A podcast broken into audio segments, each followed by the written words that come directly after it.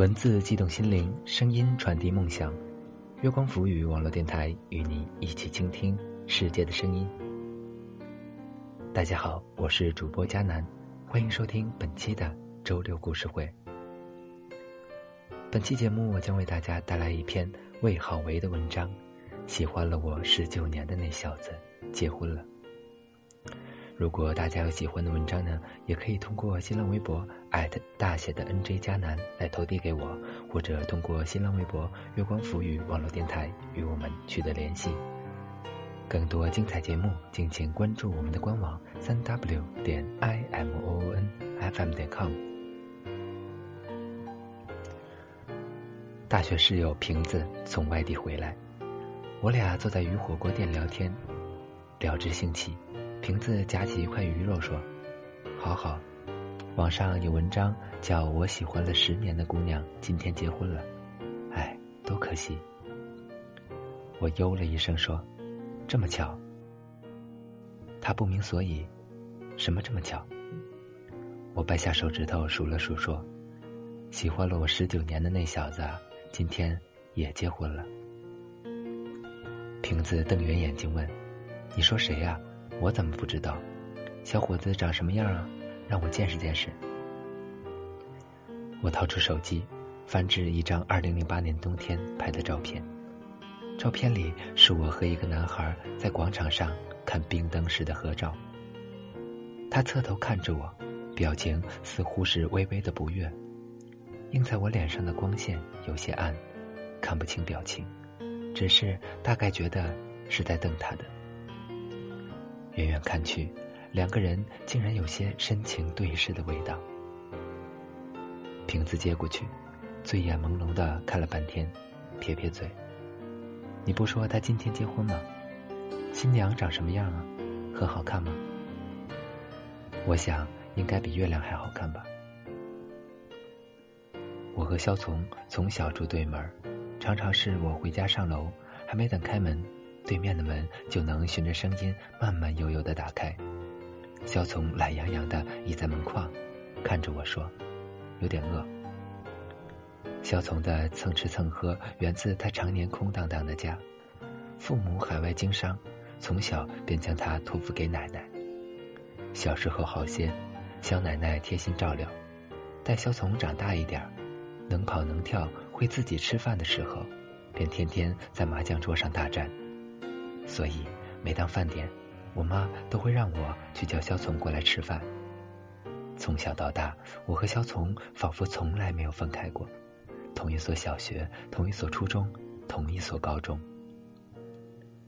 小学时，有天早晨，我两边脸肿得像馒头，刚进教室就被班主任叫住。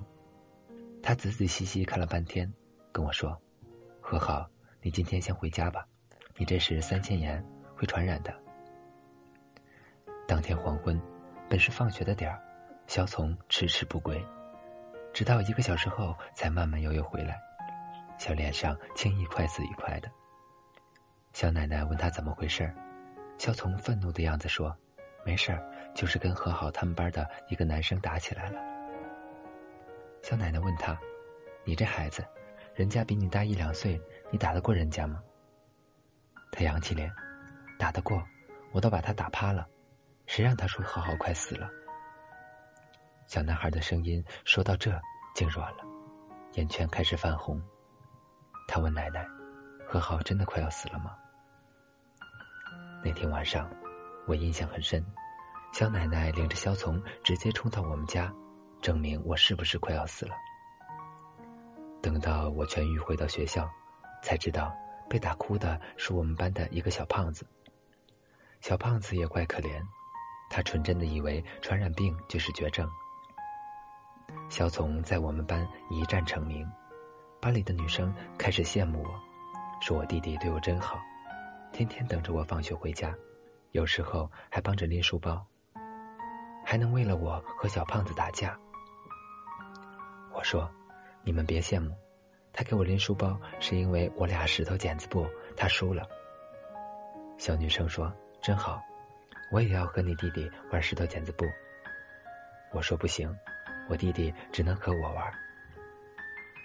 升初中时，我去了还算不错的五中。报道那天遇到小学同学董野，我说：“真巧，你也来五中了。”董野说：“我早就知道你也在五中。”我问：“你怎么知道的？”董野说：“肖从告诉我的呀。暑假我们出去玩来着，肖从也在。他问我们有没有谁去了五中，还让我先照顾你一年呢。那一年是二零零零年，懵懂的尾巴，青春的开幕。我一直没有深究那句‘先照顾一年’。我升初二那年，肖从成为我校的初中生，生活又按照从前的老套路来了一遍。我俩石头剪子布，他又开始经常输，帮我练书包。后来我考上了高中，过上了住校生活。那时肖从已经是十五岁的男孩，我每周回去见他，他都是一个新样子，个头高了些，肩膀宽了些，轮廓清朗了些。第二年，他也正式升入高一。报到那天天气很好。他走过来的样子也很好，明明是他常穿的运动鞋、常穿的休闲裤、常穿的 T 恤，我却看到了不一样的小聪。听说长大是一瞬间的，我想我的男孩长大了，而我只堪堪到他的肩膀了。我看着他笑，我说：“学弟别怕，学姐照顾你。”他也看着我笑，他说。学姐，你越来越矮了，还是我照顾你吧。这是好时光，好时光里我们吵闹，我们大笑，我们坐在课堂上奋笔疾书，站在塑胶跑道边大喊加油。好时光太好，而好时光最会的就是一晃而过。二零零六年九月，我脱去青春里最后一套校服。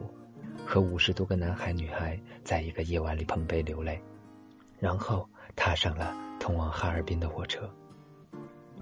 我说：“小聪，以后你要好好照顾自己。”他说：“我看见你们班的男孩子抱你了。”我说：“那是我们的告别呢。”他说：“那我也要告别。”然后他张开双臂，那是我和肖从从小到大的第一次拥抱。第一次听到那样的在他胸腔里有力飞快的心跳。大一的下学期，我认识了比我大两届的杜飞，他为人成熟慷慨，学长应有的魅力全有。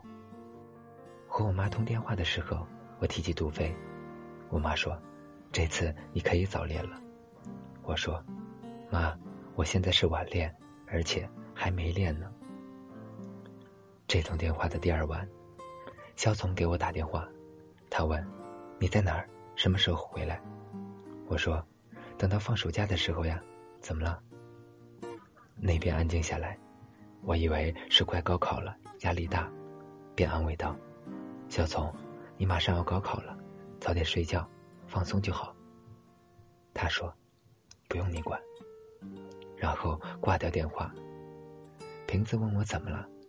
我说没事，我弟要高考了，心情不好。有些事情我当时一点也不懂，直到短发变成长发，牛仔裤变成长裙以后，猛然的想到那个男孩的电话，电光火石的就突然懂了。其实他想说，你在哪儿？什么时候回来？你不要和别的男人在一起。和，我想你。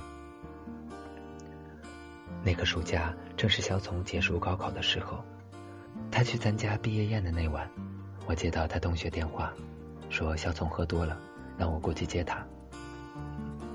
我找到肖从，扶着他去打车，看着他眼睛马上就要合上了，我停下来拍拍他的脸，调侃说：“肖从，你抬头，你看天上的月亮多好看，你想不想要？你想要就不能睡。”他顺着我的指尖向上看，而后又顺着指尖看下来，目光停在我的脸上。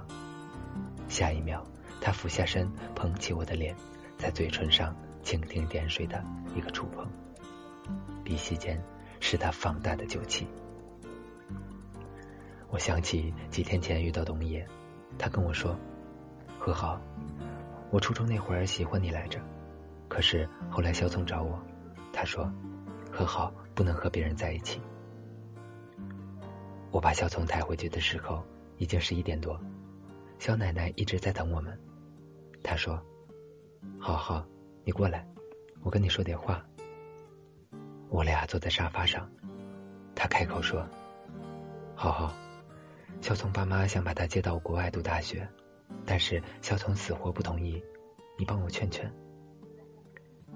我想到好几次问小聪要去哪个大学，他都不愿谈。奶奶接着说：“我知道你俩感情好，说不定萧从就是舍不得你呢。”一句话恰好击中了我的尴尬。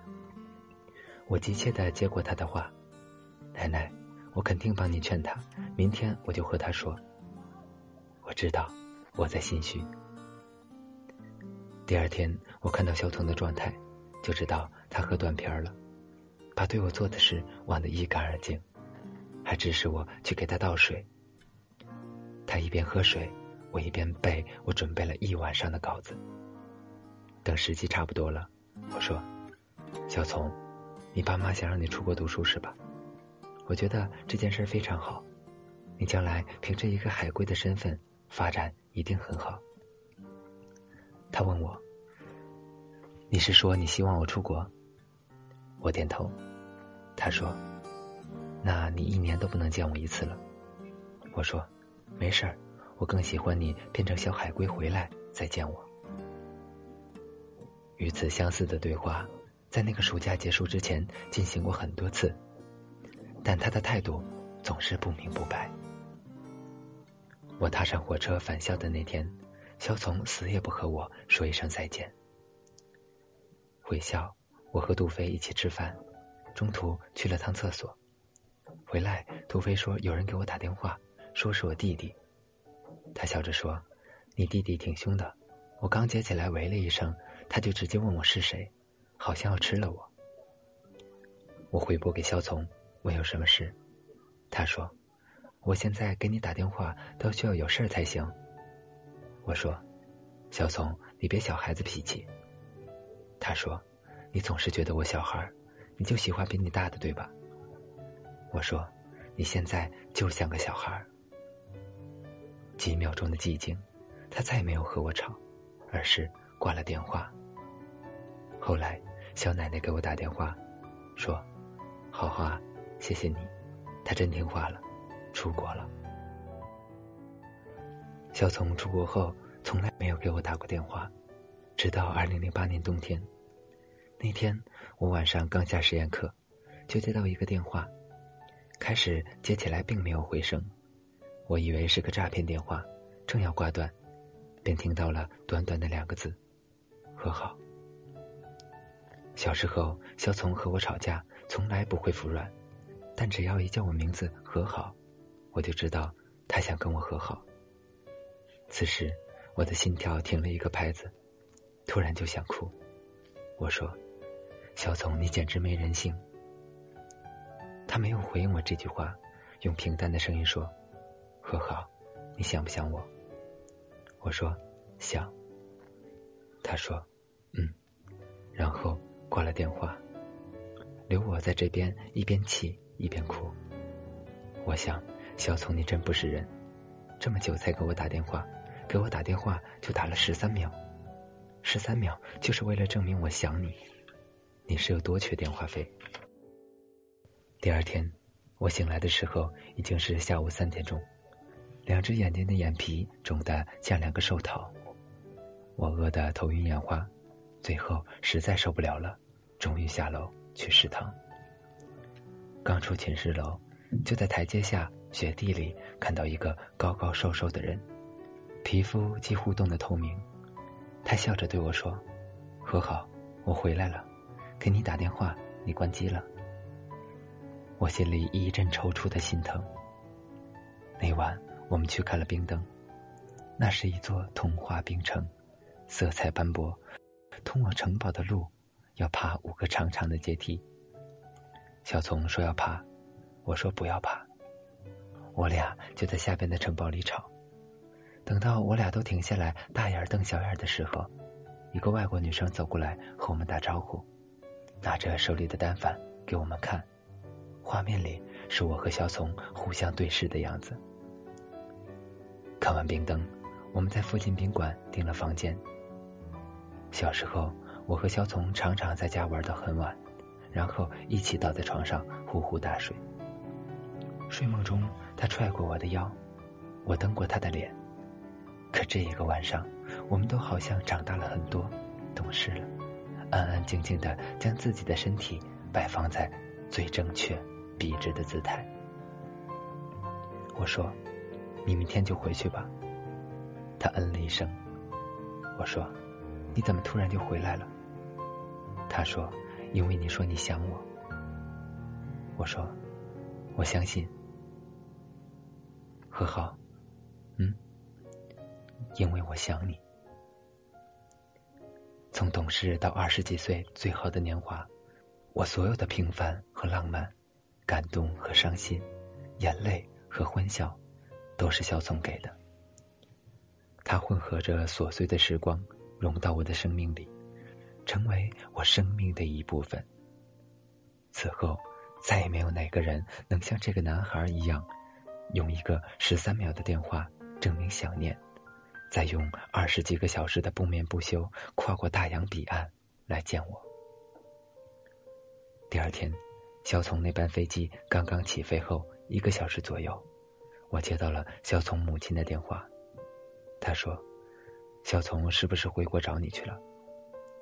我顿了一下，实话实说：“是，但是他现在已经上飞机回去了。”他说：“我不知道和他说什么了。”让他大老远过来找你，但是我觉得你应该知道，我和他爸辛苦打拼大半辈子，为的就是他，也希望他将来能找个门当户对，而且能帮助他的女孩，懂吗？我说懂，阿姨，但你误会了，我俩从来没在一起过，而且我现在有男朋友。我挂了电话，眼泪刷刷的流下来。在二十岁的青春里，我们穷的只剩尊严，但为了维护那点自尊，我们可以抛弃所有。后来，我和小丛只通过一个电话，电话里我说：“小丛，我有男朋友了。”他说：“你再说一遍。”我说：“我有男朋友了。”和好，你骗我，我没骗你。他叫杜飞，就在旁边呢。你要不要和他通个电话？电话被他狠狠的挂断。杜飞在一旁普度众生的笑。看来我也没派上用场啊。我说，派上了。我了解他，他不会和你通话的。你站在旁边就是给我装士气的。谢谢学长。从那以后，小丛就再也没有打过电话。我们都以为从小在一起长大的人后半辈子也不会分开，所以我们都不着急，吵架不着急，我们以为总有一天会和好；分开不着急，以为总有一天会相聚；喜欢也不着急，以为会一直这样，一辈子在一起。等到我们吵架再也无法和好，分开再也不能相聚。我们突然知道来不及，喜欢来不及，在一起也来不及。我的男孩，我陪着你长大，却不能陪着你到老。大学毕业后，我成为一名杂志编辑。大学同学开了一间婚纱店，要我帮忙当模特。我说，我得有出场费吧。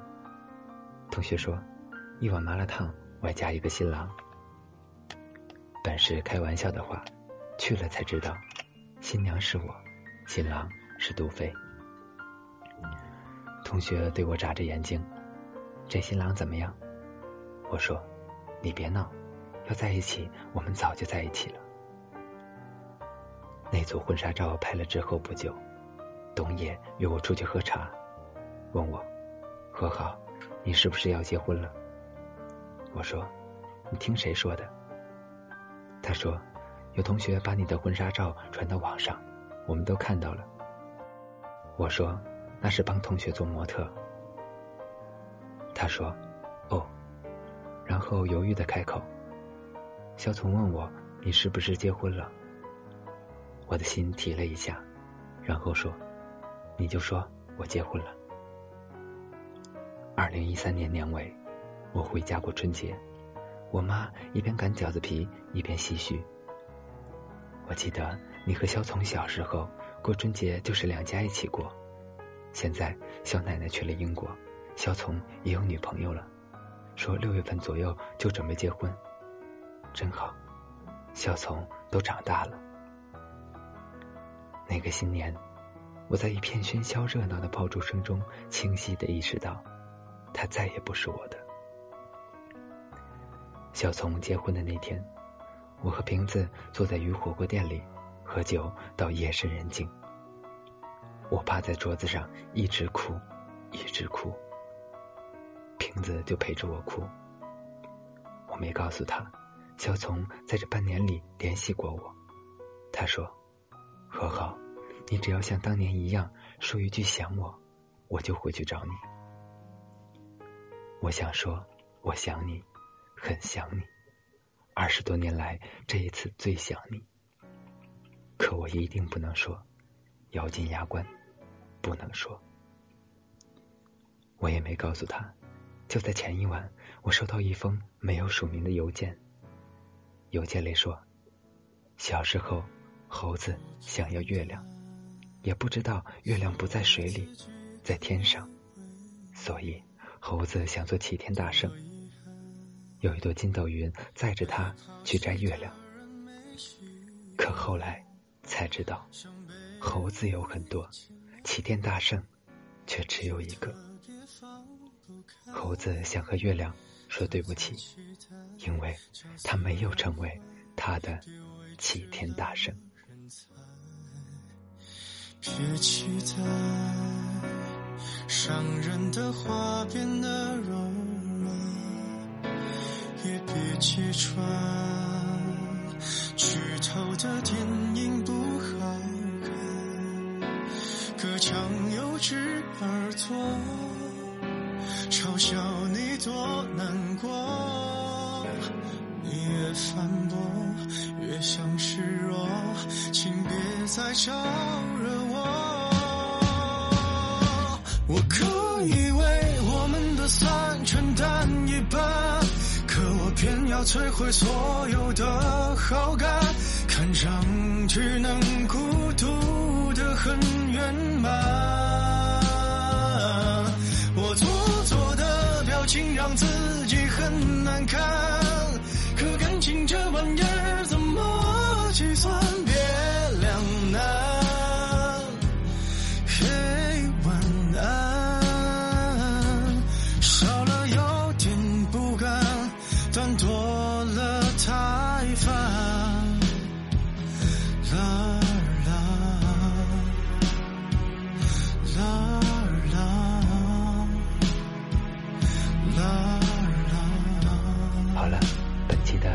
事会到这里就结束了，我是主播佳楠，感谢大家的收听。更多精彩节目，敬请关注我们的官网三 w 点 i m o n f m 点 com，或者通过搜索添加公众微信号“城里月光”。我们下期再见。旁观最后一段对白还有点烂，你可以为我们的散不用承担，是我投入到一半感到不安，好过未来一点一点纠缠。我帮你摘下的那颗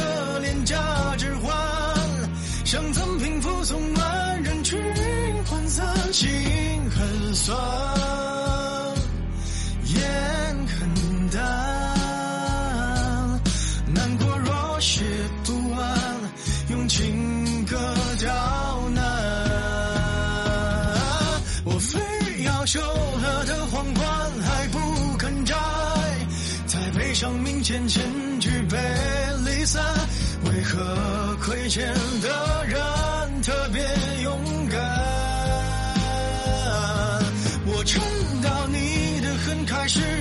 渐扩散，该流的泪才刚刚流一半，别有关。